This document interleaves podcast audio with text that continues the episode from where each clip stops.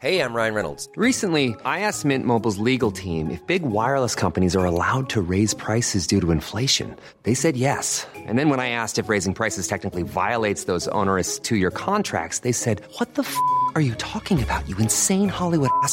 So to recap, we're cutting the price of Mint Unlimited from $30 a month to just $15 a month. Give it a try at mintmobile.com slash switch. $45 upfront for three months plus taxes and fees. Promo rate for new customers for limited time. Unlimited more than 40 gigabytes per month. Slows. Full terms at mintmobile.com.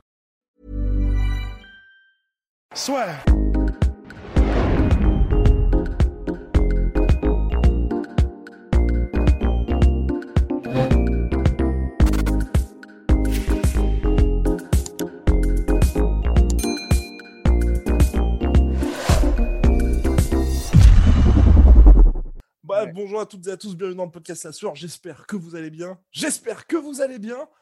On est Ouais une vidéo énorme avec un top 5. Le top 5 de quoi De quoi De quoi? Le top 5 des plus grands featherweight de tous les temps? À l'UFC, mon cher host. C'est formidable. Mais avant, n'oubliez pas, pouce bleu et abonnez-vous. complètement mais, d'ailleurs- mais par contre, ça, c'est parfait comme euh, introduction parce que, comme on dirait un espèce de présentateur télé euh, complètement transformé en chétan, ça me permet de glisser que je vais rester comme ça, comme un, comme un chroniqueur de bord de terrain parce qu'en fait, euh, je veux pas enfoncer les écouteurs dans mes oreilles parce que ça me, ça me file des otites. Donc, euh, non, mais vraiment. Donc, je vais rester comme ça pour avoir accès au micro. Donc, désolé, mais, mais le son devrait être bon. D'accord, formidable, formidable Jean-Pierre. Alors on va parler, alors donc on va parler des cinq plus grands featherweight de tous les temps. On a, à notre humble avis, bien évidemment, il va y avoir différents. C'est un peu comme quand on avait parlé du GOAT. Il y a énormément de choses qui sont le plus objectives possible et il y a une petite part bien évidemment d'irrationnel et qui font que on va parler aussi d'émotions parce que forcément il y a aussi les émotions que vous ont pu vous transmettre tel ou tel combattant qui font que vous vous allez dire par exemple ah bah moi personnellement quand Max Holloway a battu José Aldo la première fois ça m'a vraiment fait quelque chose ou quand Conor McGregor a battu José Aldo c'était 13 c'était certes 13 secondes. Un combat où c'est vrai qu'on peut pas en tirer énormément de choses plutôt qu'une masterclass de 5 rounds. Mais, mais moi, ça m'a, bouleversé complètement. Donc voilà, on va, va aussi avoir aussi une petite part comme ça qui, qui fait que les émotions étaient bel et bien présentes lors de ce classement. Et donc on vous invite également à faire votre propre top 5 et nous dire ou pas si nous sommes complètement à côté de la plaque ou au contraire, vous validez complètement. Alors on va commencer, mon cher Rust, par euh, bah, le numéro 5, parce que finalement c'est là, c'est sur cette position-là où nous sommes en désaccord. Et oui, vous êtes ravis, ça y est, il y a un désaccord, il y a du clash, il va y avoir de la violence, peut-être même du sang. Alors mon cher Rust, pour, pour toi, quel est le cinquième plus grand featherweight de tous les temps? Eh ben, moi, j'ai placé Francky.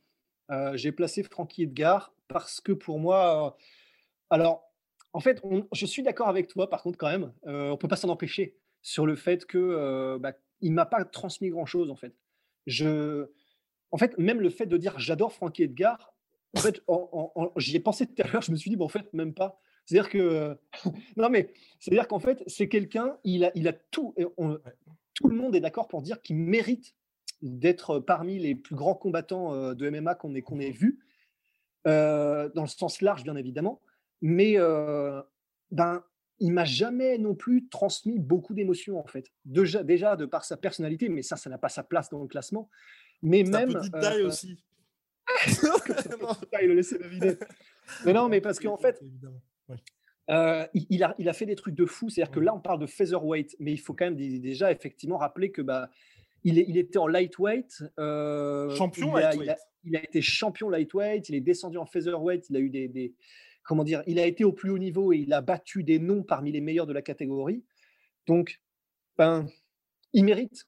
En plus, au niveau des compétences, il est toujours au top. C'est-à-dire que si tu lui mets un prospect qui n'est pas encore totalement formé, on pense évidemment à Yair Rodriguez par exemple, il va l'éclater. Il est tellement bon partout dans tous les domaines du game que c'est même pas un gatekeeper en fait, c'est presque un gatekeeper de title shot. C'est-à-dire que bah, c'est le mec, il va battre tout le monde sauf les champions, euh, donc en l'occurrence José Aldo, Max Holloway.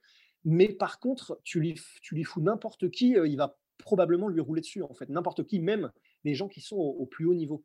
Ouais. Donc pour moi, en termes de compétences martiales, en termes d'accomplissement, on est obligé pour moi de le mettre même en featherweight pour ce qu'il a fait en featherweight.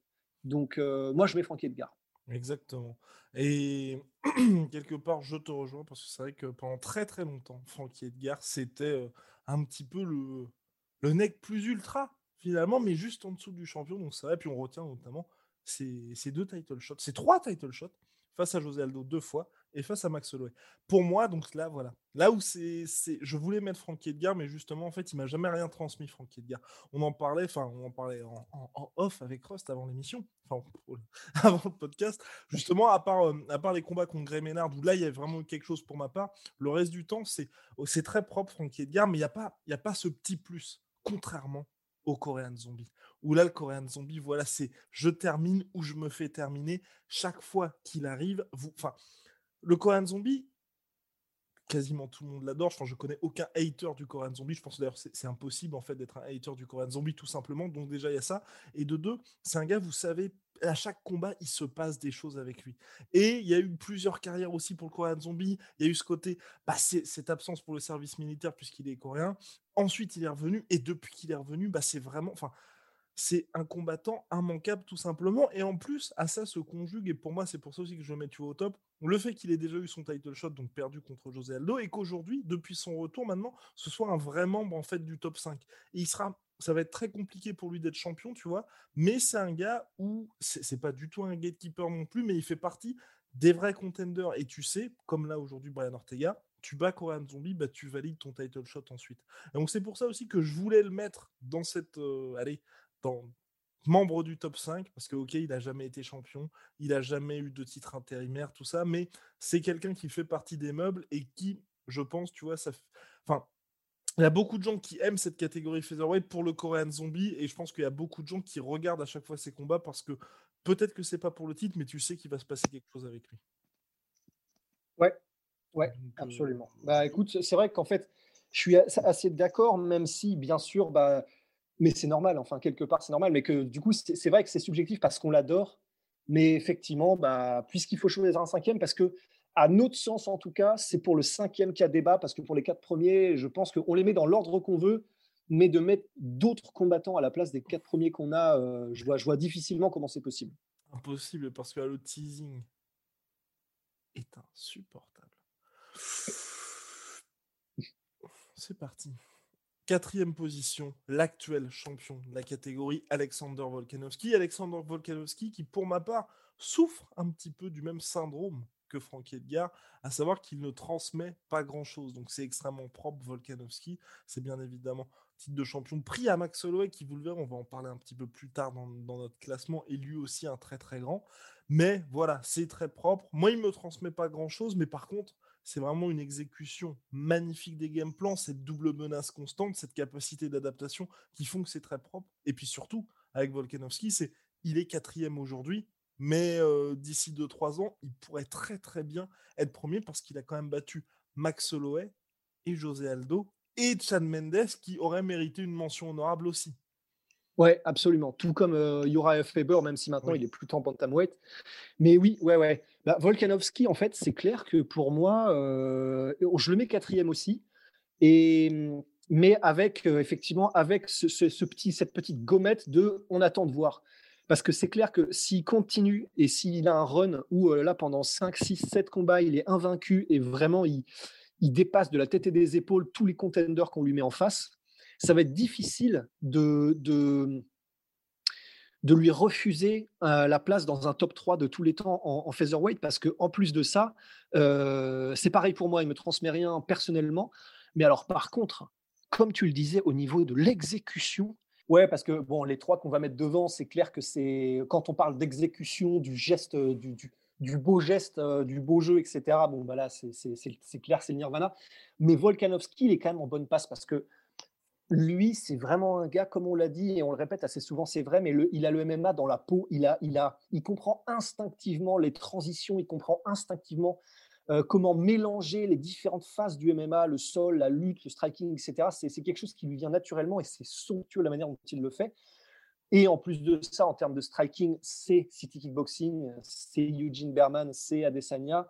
Donc, euh, c'est il a moyen, avec le set de compétences qu'il a là, d'aller tellement loin que il est quatrième pour l'instant, mais c'est euh, work in progress. Exactement. Donc voilà, bravo Alexander Volkanovski pour cette quatrième place et maintenant troisième. Alors la troisième, là on parlait d'émotion.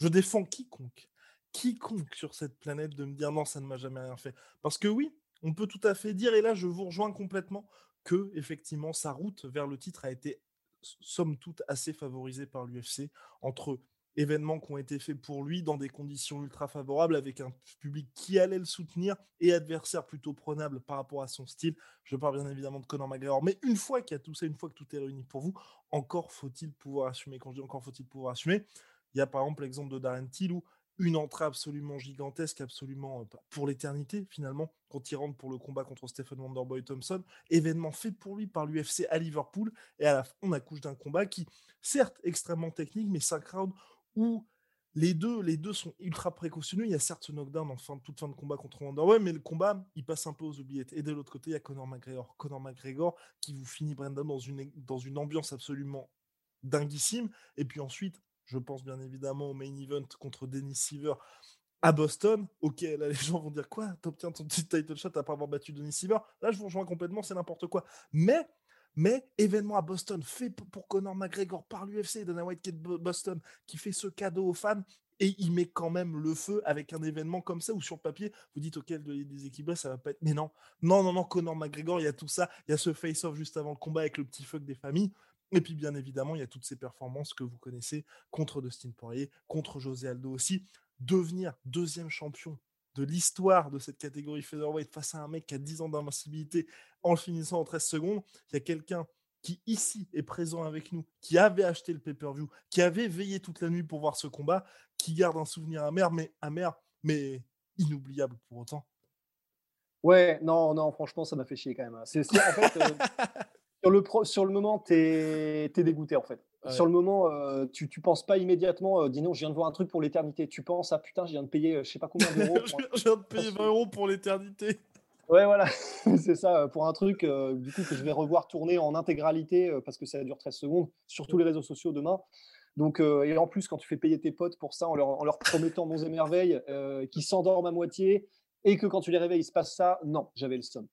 Mais, mais en tout cas, voilà c'est vrai qu'au-delà de ce qu'il transmet, parce que, euh, et pour tous les haters, c'est vrai que, et je peux comprendre qu'on n'aime pas Conor McGregor, mais on connaît nous-mêmes des gens qui sont, euh, comment dire, qui, ont, qui, qui, qui sont d'une région du monde où ils ont toutes les raisons de supporter Habib et, euh, et comment dire, et d'être totalement des haters de Conor McGregor, et eux-mêmes disent, bah, il faut avouer qu'on ne l'aime pas, mais il faut avouer que il assume et que en gros il talk the talk mais il walk the walk aussi tu vois. Donc en français euh, quand il dit quelque chose il le fait. Donc on peut ne pas l'aimer mais en tout cas il y, a quelque chose qu'on ne peut pas nier. C'est un son efficacité dans la cage et deux ce qu'il a apporté au sport. Donc euh, et je parle pas que du trash talk hein, je parle d'une manière générale de, la technique de ce qu'il a apporté en termes de de tout ce qu'on a dit d'ailleurs dans la vidéo, le secret de la gauche de McGregor par exemple, tu vois, mais c'est quelque chose, il a, il a des armes qui fait mieux que personne. Et quoi qu'on en dise, bah, pas avec cette arme-là, il a été capable de faire des choses qu'on n'avait encore jamais vues avant à ce niveau-là. Et c'est vrai que que ce soit par ce qu'il a fait avec José Aldo, par son run euh, quand il est arrivé en, en, featherweight, parce que bon, bah, il a quand même battu Chad Mendes à une semaine du combat, ce qui était quand même ok. Chad Mendes n'était pas préparé, mais c'était quand même un lutteur, il y avait quand même des risques, etc. Il a, dit oui sans sourciller. Il a battu Dustin Poirier avant, euh, et puis il a battu du coup euh, Eddie Alvarez, champion lightweight, sur une masterclass. Euh, il était prêt à combattre Dos Anjos. Il a combattu en welterweight euh, contre Ned Diaz, pareil, en prenant le mec à une semaine, il n'y avait pas de souci, etc. Euh, il revient, il, comment dire, bon, il se ponçait par Après, après, on est sur la carrière en featherweight. Là. Exactement. C'est pour ça. Donc en fait, c'est pour ça que on peut pas nier qu'il a fait avancer le sport. Et ça, je pense que oui, on parle de featherweight, mais malgré tout, je pense qu'il faut le dire. Et en termes de featherweight, ben voilà, c'est vrai que oui, il a eu effectivement, comme tu l'as dit, un run vers le titre probablement favorable. Mais ben, j'ai envie de dire que quand tu bats José Aldo en 13 secondes, sur sa, alors qu'il est sur sa série d'invincibilité, rien que ça, quelque part, et encore on le répète, ça n'est pas de la chance en fait, hein, c'est vraiment, c'est mmh. drillé, c'est enfin. Et ben, rien que ça, ça te, ça te, ça te, ça te prévaut quand tu es capable, juste avant d'être sur une série toi-même d'invincibilité, je pense que ça te prévaut une place dans le top 5 et pour moi même euh, troisième de, ce podium. Quoi, Exactement. Et puis, je voulais ajouter aussi cette fameuse performance face à Chad Mendes. Parce que pour, pour moi, en fait, la performance face à Chad Mendes, qui n'était pas prévue, bien évidemment, parce que José Aldo s'était blessé après le fameux, le fameux tour et tout ça, où là, on aurait pu ajouter vraiment ce côté, bah, t'as été précipité vers le title shot et tout. Mais là, il a battu Chad Mendes. Say hello to a new era of mental health care. Cerebral is here to help you achieve your mental wellness goals with professional therapy and medication management support. 100% online. You'll experience the all new Cerebral Way, an innovative approach to mental wellness designed around you. You'll get a personalized treatment plan from a therapist, prescriber, or both in a safe and judgment free space. Your cerebral therapist or prescriber will outline a customized plan with clear milestones along the way so you can get to feeling your best. With Cerebral, you're not alone in your mental health journey. We're here to empower you to live a fulfilling life. So take that first step towards a brighter future and sign up today at cerebral.com slash podcast and use code ACasts to get 15% off your first month. Offer only valid on monthly plans. Other exclusions may apply. Offer ends July 31st, 2024. See site for details.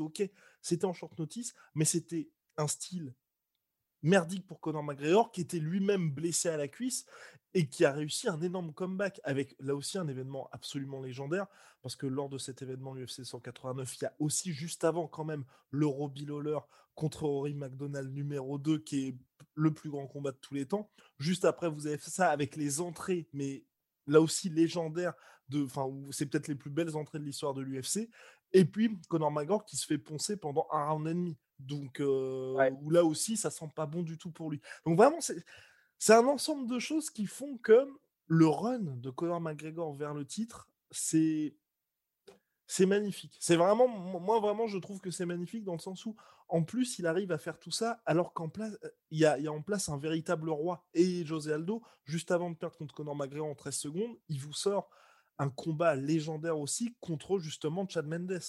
Parce que Chad Mendes à l'époque, c'est lui le numéro 2, enfin numéro 2-3 bis de la catégorie, et il est vraiment en place. Et hum, José Aldo, quand il s'impose contre Chad Mendes, il a quand même chaud hein, lors de la revanche, c'est très très tendu. Donc, tu vois, réussir à faire tout ça, alors qu'en place, tu as quand même, ça n'a jamais été une superstar de José Aldo, mais c'était, voilà, 10 ans d'invincibilité, premier champion de l'histoire de la catégorie à l'UFC, c'est vraiment un mec qui fait partie des meubles. Et réussir à exister, malgré la présence d'un monument comme ça, et ensuite réussir à valider tout ça en ayant battu le, le mec qui était numéro 2 avant, à savoir Chan Mendes, puis ensuite José Aldo de manière absolument époustouflante, pour moi, c'est ce qui fait que c'est absolument monstrueux. Mais voilà, il n'y a pas de règne. pas de règne, oui? Et, et, en plus, en, battant sur la route vers le titre, d'accord, il n'était pas encore complètement formé, mais on pourrait faire l'argument que Conor McGregor non plus, Dustin Poirier et Max Holloway quand même. Enfin, ok, ils étaient jeunes, mais il bat quand même Dustin Poirier, Max Holloway, avant de battre Chad Mendes et José Aldo. Et c'est vrai que, désolé, je t'ai coupé, mais c'est vrai que je pense que hum, la raison pour laquelle, pour moi, on est obligé de le mettre en numéro 3, c'est que oui, il n'a pas défendu son titre et oui, il n'a pas de, série de victoires de défense comme Max Holloway et José Aldo, mais ce qui perd, entre guillemets, en crédibilité dans la discussion des meilleurs featherweight de tous les temps en n'ayant pas cette série de défense, pour moi, il le rattrape avec le côté décisif euh, qu'il a eu quand il était euh, dans son run vers le titre et la manière dont il a gagné le titre. Pour moi, on ne peut pas lui reprocher de battre José Aldo en 13 secondes. Alors oui, peut-être qu'on aurait été plus facilement enclin à dire que c'est le meilleur de tous les temps s'il avait fait une masterclass contre José Aldo pendant 5 rounds. Mais qu'est-ce que, qu'est-ce que, qu'est-ce que vous voulez? On peut pas on peut pas lui reprocher de, faire euh, de, gagner le titre par un chaos le plus rapide de l'histoire de, pour, un, pour un combat pour le titre quoi. Donc voilà, je, on est d'accord. Et ensuite, ensuite, numéro 2, peut-être, peut-être que ça va faire grincer quelques dents, mais c'est aussi pour ça qu'on fait ce podcast-là aujourd'hui, parce qu'il va combattre ce week-end. The best is blessed, baby, the best is blessed. Max Holloway, qui est numéro 2. Parce que là, pour le coup, bon, le mec a clairement nettoyé la catégorie. Il a battu tout le monde, sauf Conor McGregor, si vous voulez. Mais sinon, tout le monde y est passé avec Max Holloway mais, et c'est pas un petit mais, c'est peut-être pour ça, moi, tu vois, c'est là, je vais peut-être être un peu dur, je vais peut-être être un peu dur, ce que je disais à Rust avant, et je, je, prends ce risque et je l'assume, de le dire haut et fort. Pour moi, Max Holloway, je le mets numéro 2 parce que c'est vrai que, ok, il a eu un règne dans la catégorie, mais hormis Brian Ortega, il n'a battu personne qui était dans son prime lors de ses défenses de ceinture. José Aldo avait déjà perdu contre Conor McGregor et même si José Aldo reste très grand, il n'y a, pas, a pas de souci à ce niveau-là, c'est plus le même José Aldo qu'auparavant. Et bien évidemment, Frankie Edgar, là aussi, Ross l'a dit tout à l'heure, il reste toujours en place, mais c'est plus non plus le très grand Frankie Edgar. Et pour euh, Anthony Pettis, bah voilà, Anthony Pettis, ça faisait, c'est bah là, pour sortir de son contrat UFC, il a enchaîné deux victoires consécutives, donc contre Cerrone et lors de son dernier combat. C'était la première fois, je crois, en sept ans qu'il n'avait pas enchaîné deux victoires consécutives. Donc il fait du yo-yo depuis un moment et c'est là-dessus que euh, Max Holloway a remporté sa ceinture. Donc c'est vrai que pour moi, voilà, c'est un peu le seul problème avec Max Holloway, c'est qu'il n'y a jamais eu, tu vois, de vraies grosses rivalités ou de, ou de combats où il a réussi à écraser complètement la nouvelle génération, ou j'ai presque envie de dire même sa génération, parce que c'est vrai que Max Holloway est extrêmement jeune. Donc je veux dire, sa génération, il n'a pas réussi. Là, il commence avec Calvin Qatar, avec ces mecs-là. Mais, mais pour moi, c'est ce qui fait que je ne le mets que deuxième. Et puis voilà, puis il a quand même perdu contre Volkanovski par une fois. Voilà, une seule reprise, il a perdu. bah, écoute, je suis en désaccord parce que, comme on le disait avant d'enregistrer, mais je suis en désaccord parce que pour moi, euh, il a, j'ai du mal à dire qu'il euh, a battu un José Aldo par deux fois qui n'était pas dans son prime.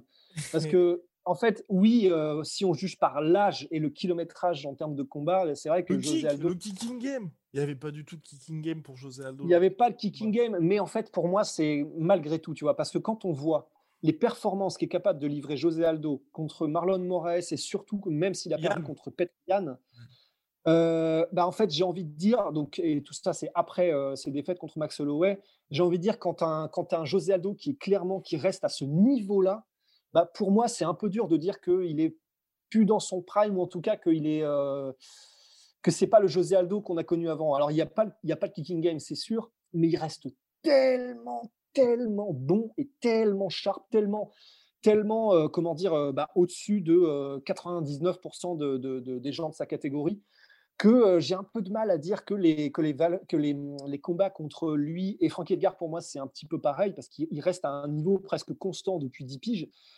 j'ai du mal à dire que Frankie Edgar et José Aldo ne sont pas des victoires, entre guillemets, enfin, que Max Holloway ne les a pas battus dans leur prime. Alors, c'est parce que c'était pas leur prime, mais pour moi, ils sont tellement constants et tellement bons que c'est, pour moi, c'est des victoires qui valent, qui valent 99% de, de, de, de s'ils étaient dans leur prime. Mais sinon, je suis d'accord, et moi aussi, je le place en numéro 2 parce que, ben, comment dire, il a, il, a défendu son titre, euh, c'est ce qu'on ce qu'on veut d'un champion, et puis euh, il a, son run vers le titre est incroyable aussi. Il a, euh, il a battu des noms, il est, il, est, il est au niveau des compétences martiales, il est absolument, il est, il est, il est, il est magnifique dans tout ce qu'il arrive à faire. comme, oui, c'est un striker majoritairement, mais il est bon dans tous les domaines du game. Et en striking, c'est juste c'est beau à pleurer. Donc complètement, de toute façon, Max Holloway, pour moi, il n'y a, a, aucun doute que c'est qu'il est dans le top 3, sans aucun doute, dans le top 2 même sûr aussi, et donc il est numéro 2. Ouais, il est numéro 2. Ouais, non, mais, non, notre cher Max Holloway, puis il n'a pas fini sa carrière, parce que mine il n'a que 29 ans, notre cher Max Holloway. Mais c'est vrai que moi, pour le coup, voilà, je le mets, je mets, numéro 2 pour toutes ces raisons-là, et puis que bon, en face, le numéro 1, nous avons un monument. Nous avons un monument, mais c'est vrai que là, après cette discussion, certes assez brève, mais je me dis, c'est ce qui, est, ce qui est très compliqué, c'est que tu vois, pour le coup, je pense que tu vois, si Max Holloway, et même personnellement, moi je pense que ça n'aurait pas énormément ajouté, tu vois, son héritage, mais s'il avait battu Volkanovski, enfin, s'il était toujours champion aujourd'hui, j'aurais, j'aurais mis numéro 1 en fait. Je crois aussi. ce qui est donc vous pouvez nous dire ce que vous en pensez, mais ça veut dire que ça se joue vraiment à rien. Alors que là, pour le coup, le numéro 1, c'est José Aldo pour nous, mais qui, voilà, jusqu'à ce que Holloway perde sa ceinture, pour moi, il était tombé numéro 2.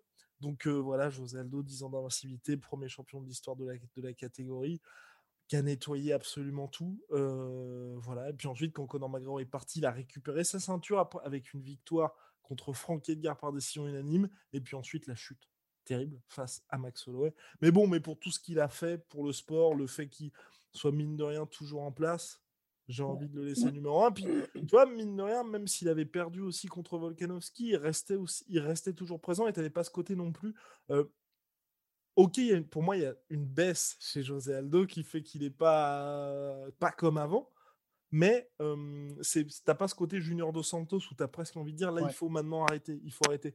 Il, il, perd, il perd mais soit il perd contre les tout meilleurs, ou quand il perd, c'est jamais de manière où, il se fait humilier, en fait, où il se fait humilier, soit humilié, ou soit le côté, bah là, clairement, il y a la nouvelle génération et on voit ce qui te manque. Non, là, il perd, en fait, contre des gars qui sont meilleurs, et quand on dit meilleurs, c'est parce que ce sont les meilleurs de la planète. Ils ont soit un putain de game plan, soit ils arrivent avec quelque chose de complètement dingue. Donc, il n'y a pas du tout de, déshonneur à perdre comme ça. Donc, euh, donc voilà, c'est pour ça que moi, je, le mets premier, notre cher euh, José Aldo. Bah, moi aussi, et puis euh, entre guillemets, j'ai envie de dire, il continue de nous prouver pourquoi. Parce que c'est vrai que oui, il y a eu son règne, ça c'est clair, et ça c'est pour l'éternité. je ne sais pas combien d'années. Alors après, il y a aussi certains qui pourront dire, et je crois que honnêtement, peut-être que j'en fais un peu partie, oh qu'il a eu ce règne, mais qu'il a été très, très, très prudent quand même. C'est-à-dire qu'il combattait vraiment pas souvent, il ne combattait que quand il était dans les conditions optimales, mais n'empêche que bah, les résultats sont là. C'est vrai qu'il a battu tous les contenders qui a eu, qui se sont présentés à lui. Il était même tellement au-dessus qu'il se permettait de, de, de d'être en croisière et parfois même de se faire remonter sur des, derniers rounds, genre je pense à Marc Dominique par exemple. Mmh Mais quand il fallait être là, il était là. Il faisait tous, toujours ce qu'il faut pour être. Et, ça, c'est quand même la marque des grands champions. C'est-à-dire qu'il faisait, il faisait le nécessaire pour gagner, mais il n'avait même pas besoin de faire plus. Donc, quand vous avez quelqu'un qui est à ce niveau-là de compétence, c'est juste extraordinaire. Et alors, oui, c'est vrai qu'il a perdu contre Max Holloway, mais oh, voilà, entre guillemets, euh, Max Holloway, qui est donc, euh, alors déjà en plus stylistiquement, euh, si, si José Aldo n'a pas ses kicks, stylistiquement sans, les, sans le kicking game, c'est compliqué même pour lui contre Max Holloway, même s'il est extrêmement bon. et du coup, bah, ouais, il a perdu contre Max Holloway, c'est vrai.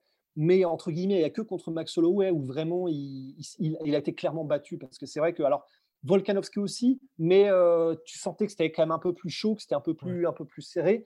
Et puis après, c'est ça qui est dingue, c'est que la nouvelle génération, donc Renato Moicano et Marlon Vera, et même Marlon Moraes, même si c'est très chaud, bah, il les bat aussi en fait. C'est ça qui est hallucinant, c'est qu'il est même plus champion et il bat quand même la nouvelle génération qui, grosso modo, s'ils avaient battu, s'il n'y avait pas eu José Aldo, probablement qu'ils auraient eu leur title shot ou pas loin, tu vois. Donc c'est complètement délirant et cette espèce de seconde carrière qu'il est en train d'avoir, même si là, il vient, d'être battu par Yann, donc c'était compliqué, après avoir livré un combat monstrueux, bah, ça fait que j'ai du mal, et comme toi, à ne pas le mettre premier, parce que pour tout ça, quoi. Son règne, est ce qu'il est encore en train de prouver encore aujourd'hui. Il continue, il continue de nous prouver notre cher José Aldo. Et je voulais ajouter, je voulais ajouter quelque chose et j'ai oublié. Oui, si, si, si. Énorme regret pour José Aldo, c'est quand même. Moi, vraiment, hein, c'est. C'est le gros gros truc, c'est mon petit pincement au cœur, tu vois, c'est qu'il n'y ait pas eu cette revanche contre Conor McGregor, tu vois. Parce qu'à tout jamais, mmh, pareil, tu vois, moi j'ai beau parler de José Aldo là, le mettre premier, bah ça pop-up en fait. Tu as cette espèce de d'image subliminale, tu vois, du pauvre José Aldo complètement à Agar après cette défaite contre Conor McGregor, et ça c'est terrible. Parce que les combats contre Max Holloway, il y a eu la première défaite, il y a eu la deuxième, bon bah voilà, ça y est, on... et puis c'est des, enfin, je veux dire, c'est des vrais combats entre guillemets dans le sens où ça dure. On voit que justement, au bout d'un moment, il y a Max Holloway qui passe la seconde et que José Aldo ne peut plus suivre, il s'enferme dans son anglaise et puis il finit, il finit complètement submergé. Le combat contre Conor McGregor, c'est 13 secondes d'une fin de règne qui était absolument monstrueuse et il n'aura jamais l'occasion en fait de pouvoir avoir une revanche pour qu'on dise bon bah ok, il s'est passé ça et finalement enfin voilà, il y, avait clairement une différence entre les deux, tu vois. Et c'est, je trouve ça très très dur pour lui parce que un, il mérite, euh, il mérite vraiment pas ça, José Aldo. Et puis deux, bah pour la plupart des fans, en fait, c'est, mmh, il reste, il reste ce mec qui s'est pris ce chaos en 13 secondes contre Conor McGregor. Et ça, franchement, pour un gars qui a cette carrière-là, c'est, c'est compliqué. Et c'est vrai que c'est dur parce que même si on le répète, ça n'est absolument pas un coup de chance ce qu'a réussi mmh. à faire Conor McGregor. Bah, malgré tout, c'est vrai qu'on ne peut pas s'empêcher de se dire, si José Aldo n'avait pas un peu fébrilement bondi en avant de manière totalement irrationnelle, menton en avant en prenant tout le risque, etc., ben, peut-être qu'on a un combat qui, dure beaucoup plus longtemps et peut-être que José Aldo gagne en fait. C'est-à-dire que s'il fait. Enfin, on rejoue le combat dix fois, je pense que c'est très, très. Enfin, c'est 5-5 et à mon avis il y a même possibilité que José Aldo euh, s'en sorte bien mieux que ce qu'on que ce qu'on a vu quoi. Non mais même, euh, même, le même résultat tu vois. Même s'il y a le même résultat et qu'il perd quand même, t'as pas ce côté en fait humiliant d'une défaite en 13 secondes où du coup t'as même pas ce côté c'était compétitif en fait. Parce que là, ce qui, ce qui ressort d'une victoire en 13 secondes, c'est finalement euh, Conor McGregor n'avait pas être dans le, dans le même octogone que José Aldo parce qu'il était à des années-lumière de lui. Alors qu'en réalité, bon, bah, José Aldo, c'est un très très très grand. Donc c'est pour ça que moi j'aurais aimé quand même une petite bataille un petit peu plus longue. Entre ouais, non, c'est sûr. Moi aussi, c'est sûr. Bon, bah voilà, c'est notre top 5 of all time, the greatest featherweight of all time. Je, Max Holloway revient très bientôt contre Calvin Cater, et c'est pour ça qu'on a fait ce petit top 5. N'hésitez pas à nous faire vos retours en commentaire ou par DM. Et puis on se retrouve très vite pour une nouvelle aventure, mon cher Rust. Big shout out à my sweetest protein. Wow! À my sweet protein. Avec oui. MyProtein en ce moment, vous avez 42% sur tout MyProtein avec le code la sueur et moins 10% sur tout Venom. Wow! Avec le code la sueur. À très très vite pour de nouvelles aventures.